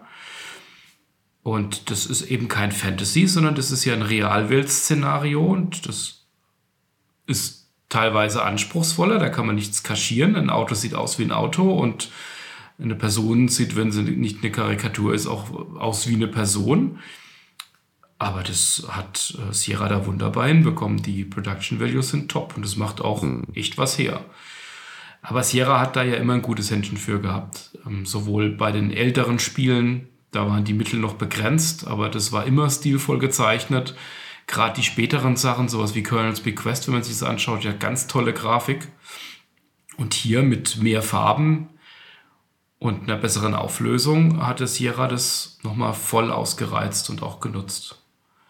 Und du hast da ja auch ganz toll, ein ganz tolles Stilmittel, dass der Szene in Szene gesetzt wird. Also du bist meinetwegen im dritten Stock der Polizei und dann gehst du in ein Zimmer rein und da wird dieses Zimmer kleiner gezeigt und der dritte Stock ist farblich etwas verblasst im Hintergrund. Und dann sprichst du da mit jemandem und von dem poppt dann nochmal ein Fenster auf. Das sieht einfach richtig gut aus. Wir haben da bestimmt auch Bilder in den Show Notes und in den Kapitelmarkern. Wenn ihr einen kompatiblen Podcatcher verwendet, dann könnt ihr euch das natürlich auch angucken. Wie gesagt, seid nicht traurig, wenn ihr keinen entsprechenden Podcatcher verwendet. Auf www.nerdweltenpodcast.com könnt ihr auch immer ein paar Bilder zu den Spielen sehen. Teils sind diese Bilder auch recht drastisch. Also du hast da satanische Morde mit Opfern, die ein Pentagramm auf der Brust eingeritzt haben. Du hast blutige Schusswechsel. Viele davon fühlen zum unfreiwilligen Game Over. Trotzdem nicht, dass sie drin sind. Aber da wird eine, einiges an Schauwert geboten. Das macht was her, das Spiel. Das ist auch was, was mich fasziniert hat an den Screenshots damals auf der Packung. Ja, und die zur Präsentation gehörten natürlich neben der Grafik auch die Musik. Ich habe ja eben schon gemotzt über die Musik, die man beim Fahren hört. Aber wenn wir nochmal zurückspringen auf das Intro, da wurde die Musik komponiert von Jan Hammer. Der ist bekannt dafür, dass er ja auch die Titelmusik für Miami Vice gemacht hat. Mhm. Also Miami Vice Theme und auch Crockett's Theme von Miami Vice und hat auch äh, mit einer illustren Schar an bekannten Jazz- und Rockmusikern auch gearbeitet und äh, mehrere Grammy Awards bekommen. Und der hat die Musik für das Intro gemacht. Und genauso wie das Intro auch grafisch ja wie so ein Intro von einer TV-Serie aus der Zeit ist, passt da die Musik wie Faust aufs Auge. Und für die Musik ist auch, wie das damals ja bei Sierra war, bei den Spielen konnte man auch die ähm, Roland MT32 auswählen für die Musik. Also das haben wir damals ja immer gesehen, dass man es auswählen kann. Ja. Wir mussten dann den Soundblaster nehmen oder Adlib. Heute können wir es uns aber anhören. Wir hatten ja damals nichts. Wir hatten nichts. Aber heute können wir es uns anhören. Können wir, wollen wir. Yes.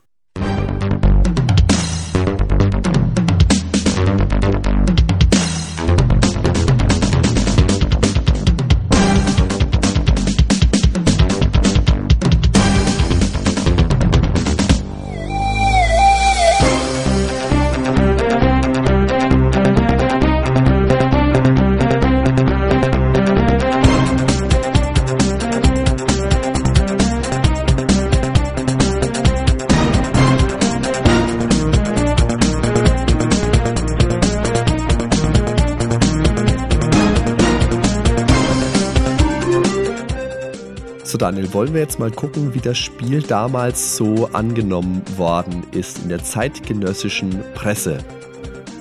Unbedingt. Also hier habe ich erstmal etwas sehr Positives. Deswegen, ja, wir mussten natürlich internationale Presse mit heranziehen, weil deutsche Wertungen äh, waren nicht so wohlwollend, kommen wir aber auch dazu. Hier habe ich jetzt erstmal die Games X31 vom November 1991 von Brian Sharp. Dort hat das Spiel fünf von fünf möglichen Punkten bekommen.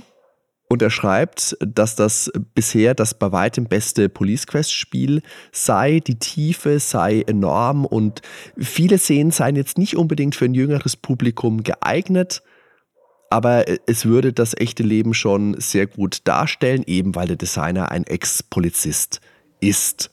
Wenn man jetzt also einen realistischen Einblick in die Polizeiarbeit haben wollen würde und ein großartiges Spiel, dann müsse man nicht weiter suchen. Denn das ist, oh Gott, jetzt kommt die, die, die knalle Aussage, das ist bei weitem eines der besten Spiele, die ich jemals gespielt habe und man müsste ein kompletter Idiot sein, um es zu verpassen. Das, okay, nein, das ist einfach eine Aussage, die ich zu, zu, keinem Zeitpunkt jemals unterschrieben hätte. Aber Brian Sharp hat anscheinend viel Spaß gehabt. Ist es eines der besten Spiele, die, Brian die ich jeweils gespielt habe? Auf gar keinen Fall. Und ich wage zu bezweifeln, dass Brian Sharp dann viele Spiele gespielt hat. Vielleicht hat er danach ja noch ein Spiel gefunden, das er noch besser fand.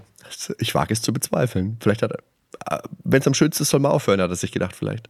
Naja. Aber, aber da können wir vielleicht direkt die die deutsche Sicht mal direkt hinten dran packen. Ja, unbedingt.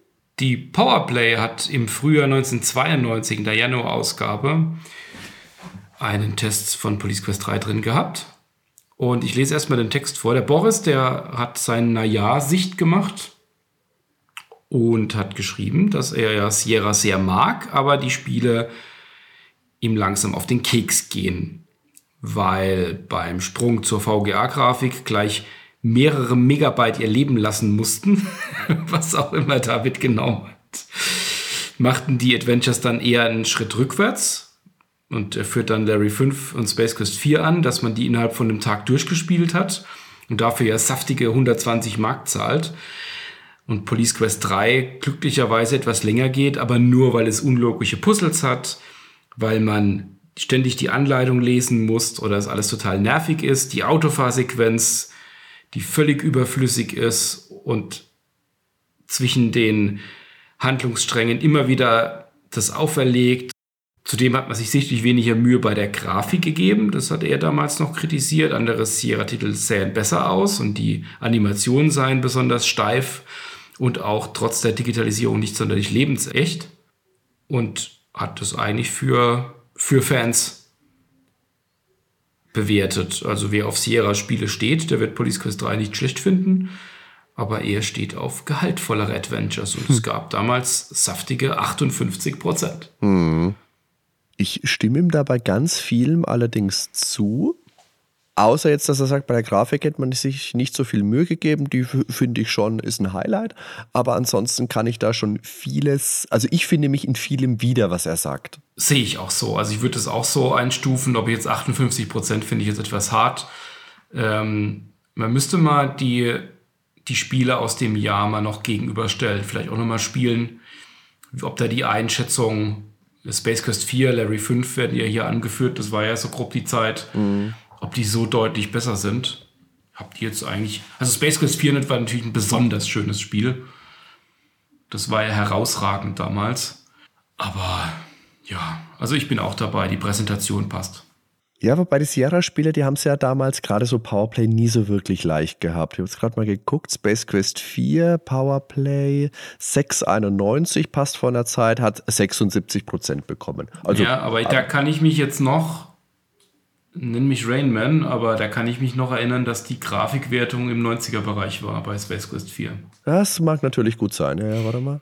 Da kann ich ja gleich mal drauf springen. Ja. Grafik 94 ist natürlich eine Ansage. Ja, das hat auch wahnsinnig gut ausgesehen damals. Ja, stimmt. Ach, guck mal, das ist ja das mit dem It came for Desert Witz, äh, for Dessert. It came for Dessert. For ja, Dessert, lustig. genau. Ja. Er hat allerdings in seinem Text auch gesagt, für Fehler gibt es Punktabzug, schlimmstenfalls landet man in Sackgassen. Das ist natürlich immer der Todeskuss für Spielspaß, zumindest für meinen, und daran waren die Sierra-Spiele sicherlich nicht arm. Aber hier ist mir persönlich jetzt keine Situation, oder ich bin nicht in die Situation gekommen, dass es für mich gar nicht weiterging. Es mag allerdings auch daran gelegen haben, dass ich phasenweise wirklich an der Lösung geklebt habe, um voranzukommen, weil ich beim besten Willen einfach nicht wusste, wie es weitergeht.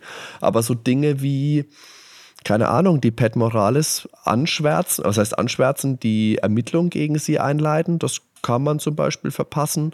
Oder Zeugen, die Zeugin mit dem Zeitungsreporter, das kann man mhm. auch verpassen. Mhm das sind schon Dinge dabei, wo du dann am Ende vielleicht nicht mehr so weißt, wie es weitergeht. Wie gesagt, ist äh, mutmaßlich jetzt, weil ich selber nicht in der Situation war, aber Boris kritisiert das ja hier schon mal. Und es soll natürlich auch einen Bug geben, durch den man das Gericht nicht mehr erreichen kann oder die Armeeakte von Michael Baines bekommen kann. Die gibt es in der Mall von so einem von so einem Army-Einschreiber und die braucht man am Ende eben, um das Haus stürmen zu können. Mhm. Das kann ich aber jetzt nicht bestätigen, das habe ich nur gelesen. In die Situation bin ich nie gekommen. Dafür bin ich allerdings oft gestorben und habe eben den vorwurfsvollen Jim Boyles äh, gesehen, der mich getadelt hat. Wie war es bei dir?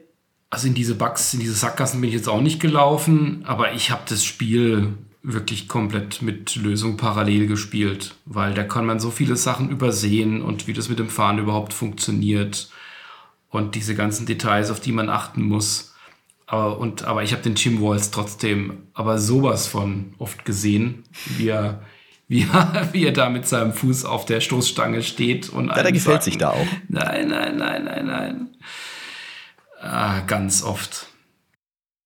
Aber wenn man es mit Lösung spielt, also wenn man das Spiel, wenn man weiß, was man tun muss in dem Spiel, ist es tatsächlich auch recht schnell durch. Das ist kein, kein Spiel, das man dann über viele Wochen spielt, außer man bleibt eben hängen oder verzweifelt beim Fahren. Vielleicht noch etwas zu den Hintergründen. Das Spiel erschien damals für DOS und auch für Amiga in einer etwas farbreduzierten Variante, wie man das damals kannte bei den Portierungen. Entwickelt wurde das Spiel, wie wir schon mehrfach sagten, von Sierra. Aber mit Police Quest verbindet man natürlich einen Namen, Jim Walls, der für Sierra die Police Quest-Reihe, also 1 bis 3, designt hat und auch Codename Iceman. Das ist eine ganz interessante Geschichte, weil Sierra residierte ja von 81 bis 99 in Oakhurst in Kalifornien. Das ist ein ganz kleines Nest an den Highways 41 und 49 gelegen. Und dort lebten natürlich auch viele Sierra-Mitarbeiter und auch Menschen, die von Sierra lebten. Und die Donna Walls, die schnitt dem Sierra-Chef Ken Williams die Haare. Und der erzählte dabei, dass er gern ein Spiel über echte Polizeiarbeit machen würde. Und ja, damals waren halt Polizeiserien und Filme sehr beliebt. Miami Vice, TJ Hooker, Crime Story, Beverly Hills Cop, Police Academy, da gab es ja alles Mögliche. Und da sagte dann die Donna, ja Mensch, mein Mann ist doch Polizist, das passt doch prima. Und dann ja, verabredet man sich zu einer Runde Racquetball mit. Wer kennt's nicht? Wer kennt's nicht? Das ist so eine Mischung aus Tennis und Squash. Natürlich. Ja. Und dann gab Ken Jim die Aufgabe, eine Geschichte mal auf zwei Seiten zu schreiben. Und als er fertig war, schickte er ihm wieder, um die Geschichte auf vier bis fünf Seiten auszuarbeiten. Und daraus entstand dann nach und nach Police Quest 1. Und das war dann ein großer Hit. Und wie du sagtest, wurde auch von der Polizei sogar für Übungszwecke verwendet. Der Jim, der war da wohl relativ nervös, weil er sowas natürlich vorher noch nie gemacht hat, aber er hatte Hilfe. Er hat nämlich gesagt, die Roberta Williams, die hat ihm auch hin und wieder Hinweise gegeben und auch Mark Crow und Scott Murphy, das sind natürlich die Two Guys from Andromeda, die man von der Space Quest Serie kennt. Und dann kam auch noch Lowe in das Projekt, allerdings erst gegen Ende. Also er hat dann auch oft gesagt, er hätte gerne irgendwo versteckten Kassettenrekorder gehabt, der diese, diese Zeit eingefangen hätte, weil das, er hat da viele gute Erinnerungen dran. Der Mark Crow, der war dann auch Art Designer bei Police Quest 3 und er war eben für diese realistische Grafik verantwortlich. Das ist so diese Rotoskoptechnik, das führt zu einem realistischen Look. Das sah damals toll aus, das ist auch heute noch schön, finde ich. Und ist auch, habe ich auch schon gesagt, ein Faktor, der mir immer gefallen hat in diesem Spiel. Letztendlich auch ein Punkt, warum ich es mir überhaupt gekauft habe. Dann war für Police Quest 3 Jane Jensen natürlich noch mit an Bord, später Gabriel Knight. Wir haben es gesagt, der okkulte Anteil der Geschichte im Spiel, der fühlt sich sehr nach ihr an. Hat ja später in Gabriel Knight auch viel über Voodoo, Werwölfe, viel Blut, Geschichten geschrieben. Und Jim Walls Geschichte, wie er letztendlich bei Sierra gelandet ist, die beginnt mehr oder minder im Jahr 1984, als er noch Polizist war. Da hat er nämlich den Autofahrer angehalten und da kam es dann zu einer Situation, dass da ein Schusswechsel stattfand. Das hat ihn traumatisiert. Er hat dann auch ein Jahr später angefangen, Komplikationen zu erfahren mit diesem Schusswechsel und das hat dann dazu geführt, dass er letztendlich so ein bisschen aus dem Polizeidienst raus war und sich überlegt hat, wie kann er sich ein bisschen umorientieren. Und vorher war er eben bei der California Highway Patrol. Das bedeutet natürlich viele, viele Fahrzeugkontrollen. Das sind ja die Jungs, die sitzen irgendwo im Auto, warten, dass einer vorbeifährt und dann kommt der Zugriff. Und dann sind die halt betrunken, fahren zu schnell oder fahren zu langsam. So, da haben wir es. Das merkt man in Police Quest 1 und das merkt man in Police Quest 3. Teil 2, wie gesagt, macht die Ausnahme. Jim Waltz hat gesagt, dass die Herangehensweise in den Police Quest Spielen ist immer relativ konstant gewesen. Es ging darum, realistische Polizeiarbeit darzustellen und man wollte den Spielern die Gelegenheit geben, einfach mal zu gucken, wie ist das denn so, wenn du ein echter Polizeioffizier bist? Und er hat ganz viele Fanbriefe bekommen, Post bekommen, die sehr positiv war, die ihn bestärkt hat in seiner Arbeit und besonders gefreut hat er sich natürlich, wenn in den Briefen stand, von irgendwelchen Kindern geschrieben, du hast tolle Spiele, ich möchte jetzt auch Polizist werden. Da hat er gesagt, es war für ihn ein tolles Gefühl und die ultimative Belohnung. Ja, der Waltz hat auch oft betont, dass der Ken Williams ihm zu Beginn immer noch zeigen musste, wo der, wie denn so ein Computer überhaupt angeht und dass er auch lange Zeit noch mit Zwei-Finger-Technik geschrieben hat. Und als Polizist, ich meine, das ist halt alles schon lange her, da hat er nur mit Fernschreibern gearbeitet, also so ein Telegrafiegerät. So alles in allem hat Police Quest 3 dann zehn Monate gebraucht nach der Designphase, bis es dann fertig war. Und der Jim Police Sierra, so um die Fertigstellung von Police Quest 3, also die genauen Gründe sind nicht bekannt, aber so böses Blut scheint es da nicht gegeben zu haben, weil der hat auch im Nachhinein noch gesagt, dass das eine wunderbare Erfahrung war mit vielen Freunden, die er da, Freundschaften, die er da über die Jahre entwickelt hat. Aber es hätte Umstände gegeben, na, während Police Quest 3, die ihn dazu brachten, dass er eben diese Entscheidung traf, dass er verließ. Ja, und der Jim Walls, der ging dann zu Tsunami Games 1991 gegründet von einem Ex-Sierra-Mitarbeiter, von Edmund Heinbockel. Und die hatten ihren Sitz in Oakhurst, also genau wie Sierra in diesem gleichen Kaff. Der wollte wohl nicht umziehen. 1993 kam dann seine Version eines vierten Police Quest Spiels, Blue Force. Das habe ich zumindest mal nie gespielt. Das soll aber recht kurz und einfach sein. Da ist man mit dem Motorrad unterwegs, statt einem Auto. Hat keine Fahrsequenzen und soll auch nicht so gut sein, ja. Weil drei Jahre später hat Computer Gaming World das Spiel auch immerhin aufgenommen in ihrer Liste der schlechtesten Computerspiele aller Zeiten. Und da ist es immerhin auf Platz 37 gelandet. Das ist schon ziemlich schlecht, ja. Das ist schon echt schlecht. 96 ist er dann überraschenderweise zu Westwood Studios gewechselt. Und da hat er mit äh, Louis Castle überlegt, hey, wo kann ich ihn jetzt hin? Der hat ihm gesagt, hey, pass auf, ich habe da einen Designer, den David Leary, die machen gerade ein Spiel namens Blade Runner, da schaust du mal mit rein. Und dann ist er letztendlich bis 2003 bei Westwood geblieben und hat tatsächlich auch an Blade Runner mitgearbeitet. Dazu noch an Pirates, The Legend of Black Cat und an Earth Beyond bis dann letztendlich äh, Westwood von EA aufgekauft worden sind und dann aufgelöst worden sind irgendwann. Aber so die Zeit, ja. Aber Blade Runner hat mich da wirklich überrascht. Das wusste ich gar nicht, dass Jim Walls da mitgearbeitet hat. Und ich hatte bei der Recherche zu diesem Spiel jetzt ohne Flachs ich habe mir noch überlegt, welche Spiele mit Polizei und oder Detektivarbeit mir persönlich so einfallen, die mir mehr zusagen als Police Quest und dabei ist mir Blade Runner einge eingefallen. Ganz skurril, witzig. Ja, das ist schon verrückt, dass der da mitgearbeitet ja, hat. Das total. wusste ich auch nicht. Jim Walls war für mich immer der Police Quest ja, das, Onkel. Ja, dass der da bei Westwood mitgemischt hat. ist gut, ja. 2013 gab es dann noch einen gescheiterten Kickstarter von Jim Walls. Da wollte er ein Spiel namens Precinct machen. Das sollte eine Art, äh, naja, was, was will es sein? Realistische Polizeiarbeit. Hurra! 400.000 Dollar waren angestrebt und 430 Supporter haben gut 12.000 zusammengebracht. Das ist ganz schön bitter. Das ist bitter, ja. Ja. Für Sierras wirklichen vierten Police Quest Teil hat dann Daryl F. Gates, ehemals Polizeichef von LA, übernommen. Bekannter Mann. Ja, leider halt nicht von der guten Sorte bekannt, ist eher umstritten wegen halt der Unruhen vom 29.04.92, weshalb er dann letztendlich auch aus seinem Amt zurückgetreten ist. Unter seiner Führung wurde der Polizei von LA vorgeworfen, sehr gewaltbereit und rassistisch zu sein, und auf der anderen Seite wenig Überwachung gehabt zu haben. Das wurde interessanterweise auch im Powerplay-Test von Police Quest 4 verwendet.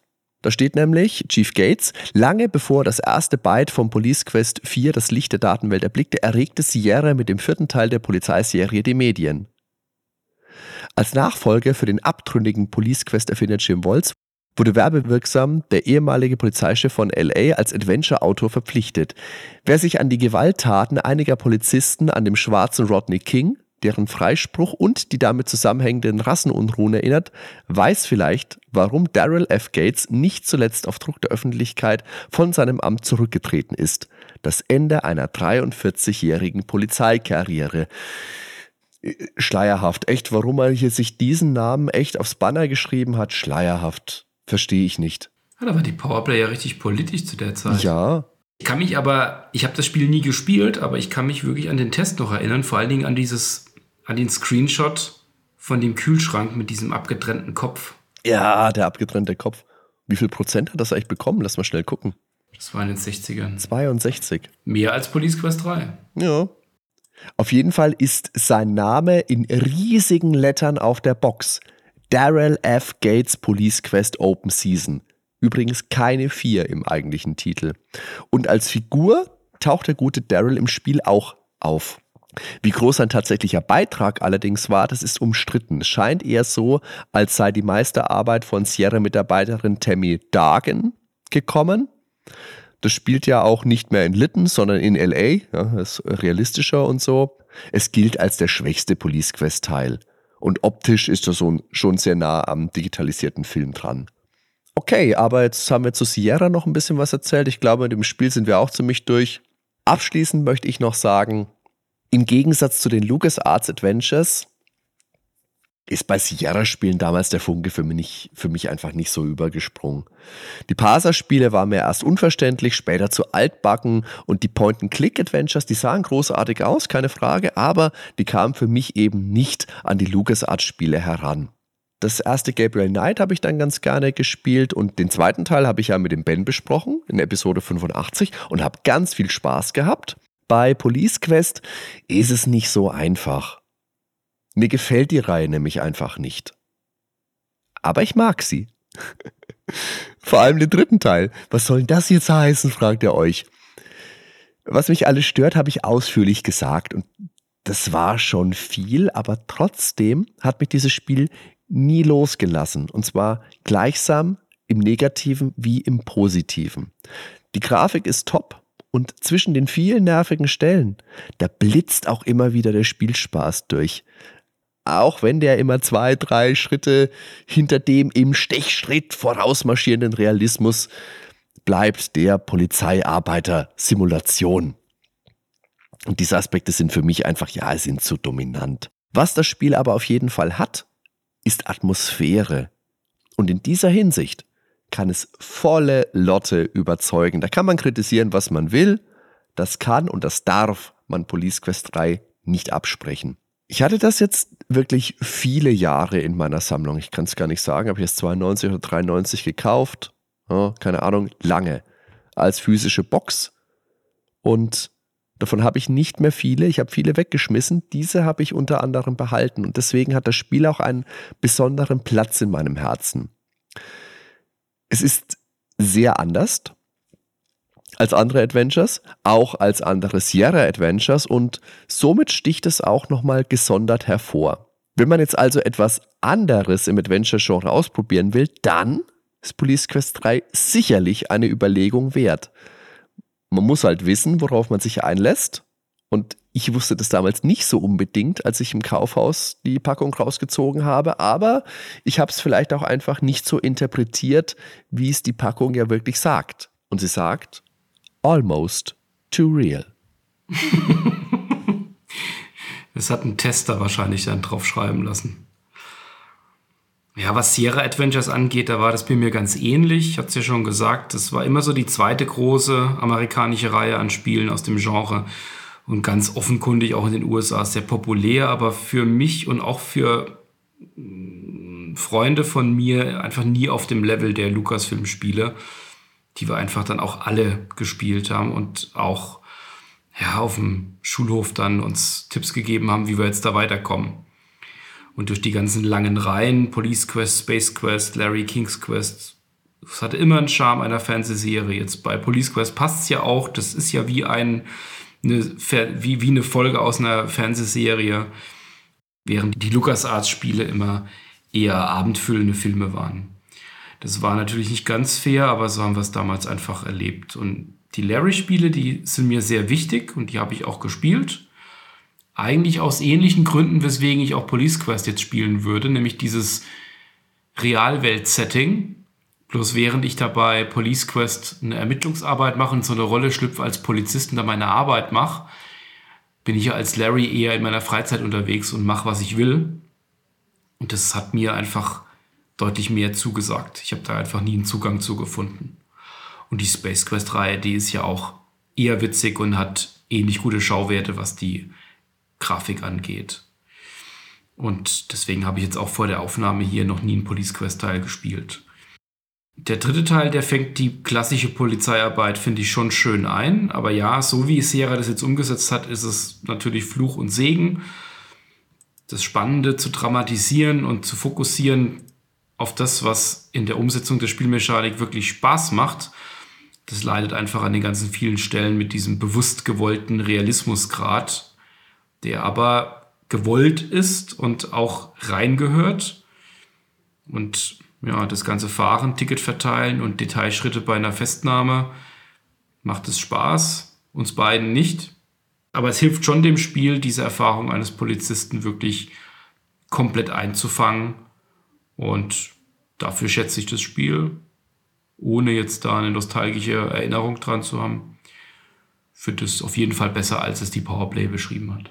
Ja, das finde ich auch. Liebe Zuhörer, liebe Zuhörerinnen, Selbstredend möchten wir aber auch wissen, wie ihr das findet. Habt ihr ein Police Crystal gespielt? Habt ihr da vielleicht ähnliche Erfahrungen gehabt wie wir oder ganz andere Erfahrungen? Denkt ihr vielleicht, Police Quest ist die beste Serie aller Zeiten und wir sind total doof, dass wir am Fahren keinen Spaß haben? Wie kann das nur sein? Lasst uns wissen. Daniel, wo kann man uns denn Kommentare schreiben?